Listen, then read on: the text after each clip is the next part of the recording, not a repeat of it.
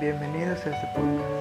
Nosotros les damos la bienvenida dándoles el tema del día de hoy, los medios de transportes acuáticos. Este tema hay mucha información de la cual se puede ofrecer, pero nosotros nos basaremos en solo ciertos temas, que son los barcos y los submarinos. Este podcast contará con dos secciones, en las cuales hablaremos de los barcos y los submarinos.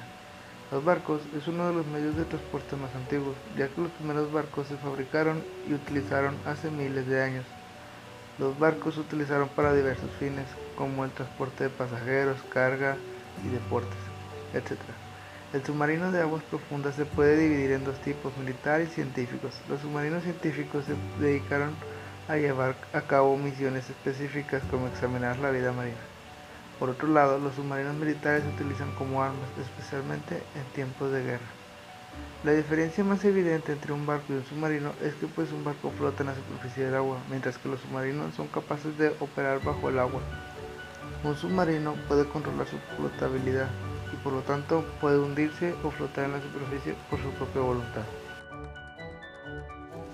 Hola de nuevo. Pues ya estamos listos para que nuestro entrevistador, Rickson de la Parra, nos brinde los conocimientos acerca de lo que fue la época de vela en los barcos. Bueno, primero que nada, gracias por dejar compartir dicha información de este tema sobre la época de vela. Lo interesante e importante saber es que esta era se utilizó para el comercio internacional y los combates navales. Todo esto sucedió entre el siglo XVI y mediados del siglo XIX. No olvidemos que estos barcos también eran los que se encargaban en transportar colonos europeos a numerosas partes del mundo. Estos transportes también no olvidaremos que fueron utilizados en algunas guerras. Eh, esto de la época de vela es una de las épocas importantes del barco. Estos barcos funcionaban con el, con el buen impulso que les brinda el viento que hacía en el mar. Pero no olvidemos acerca de la época del vapor, una época que siguió después y también es considerada de las máquinas más importantes en la historia de los barcos. Bueno, ese era el siguiente tema del cual nos gustaría que nos hablaras. Cabe aclarar que esta es la continuación de lo que es la historia acerca de los barcos. Estos barcos se movían por la energía del vapor, aplicada inicialmente a ruedas de paletas y más tarde a hélices. Bueno, gracias por permitirme ser yo quien les brinde sobre este tema. El primero en pensar sobre este tema fue John Fitch, ya que el diseño y bote pequeños buques buques fluviales movidos a vapor por ruedas de paletas que le permitieron establecer una línea regular de transporte de carga y pasajeros entre Pensilvania y Nueva York. Pero no fue hasta agosto de 1807 cuando el ingeniero estadounidense Robert Fulton construyó el Clement. Tranquilo, Robert Fulton es otro de los que hablaremos, por lo que creo que mejor yo terminaré con esto de la era de vapor. Una vez que ya se tenía la idea sobre estos barcos, se utilizó el primer barco de vapor para ser destinado a travesías marítimas, que fue en este caso el Elizabeth, construido en el astillero Almirantska de San Petersburgo, Rusia. Pero no fue hasta 1838 en que el Sirius se convirtió en el primer buque en atravesar el Atlántico sin ayuda del viento. Me parece interesante esos puntos de los cuales haces referencias pero creo que tendré que hacer mención sobre otro barco, el cual son los, los buques de guerra. Estos son dedicados exclusivamente para la guerra. Se distinguen por poseer sistemas de armas, un blindaje que le permite recibir daños y un sistema de motores que lo hacen más rápidos y maniobrables que los barcos comunes. Me parece importante el tema que mencionas, pero creo que te faltó mencionar que también aparte del sistema de armas llevan consigo un Packer de abastecimiento logístico, el cual consiste en municiones y víveres para la tripulación. Estos buques normalmente pertenecen a la Armada de su país, aunque en el pasado hubo algunos que fueron operados por personas individuales o compañías particulares. Esto de los transportes acuáticos está demostrando lo muy interesante que es. Creo que ahora continuaremos con los submarinos. Este medio de transporte cuenta que el interés del hombre en penetrar las profundidades de los mares se remonta a muy atrás en el tiempo. Las primeras referencias que se tienen son los batiscafos o escafandras, ensayados por Alejandro Magno. Para poder iniciar con este tema, le otorgo el tiempo a nuestro entrevistador Rickson de la Parra para que nos hable un poco de Simón Bourgeois.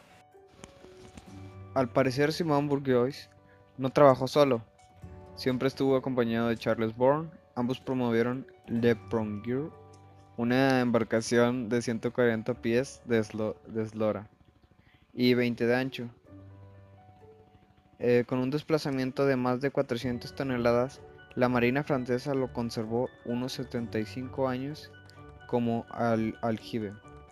Esta información que nos proporciona el entrevistado es emocionante. Es de suma importancia conocer que no fue el único en esta aportación al ámbito de los submarinos.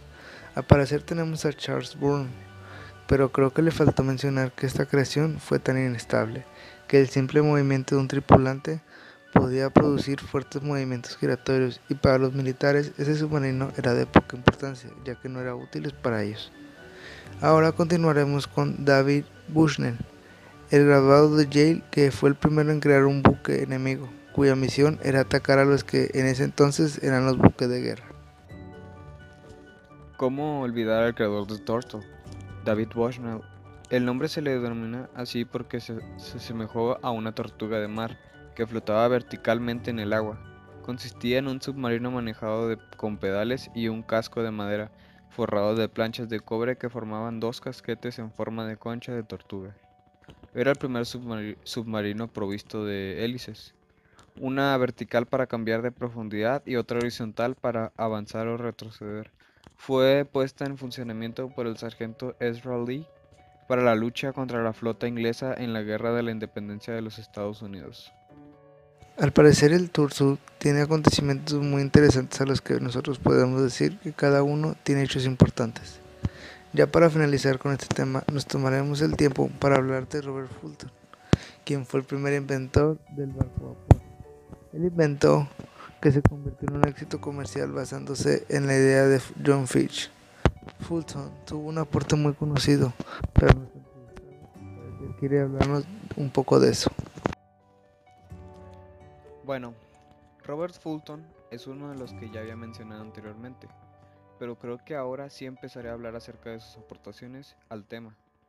Él comenzó a experimentar con torpedos submarinos y torpedos navales.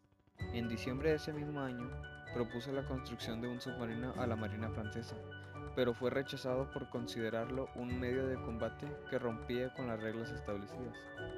Napoleón Bonaparte le ofreció a Fulton los medios necesarios para la construcción de un submarino para ser utilizado contra las fuerzas británicas. Construyó e hizo funcionar la máquina con financiación y, riesgos propios y contaba con el pago posterior por cada nave británica destruida. Y así fue como diseñó su primer submarino de hélice, denominado el Nautilus. Submarino de 6,5 metros de eslora que fue terminado en 1801. El, Nautilus era esencialmente una versión alargada del Turtle. Tenía forma elíptica y casco de madera. Disponía de un propulsor de hélices para uso subacuático y mastil y vela, con sistema de varillas para uso con superficie. Con eso consideró que es suficiente y de suma importancia para que conozcan un poco sobre el origen de ciertos medios de transportes acuáticos. Muchas gracias por su atención y comprensión. Saludos. Al parecer la información de nuestro entrevistado Rickson de la Parra es excelente.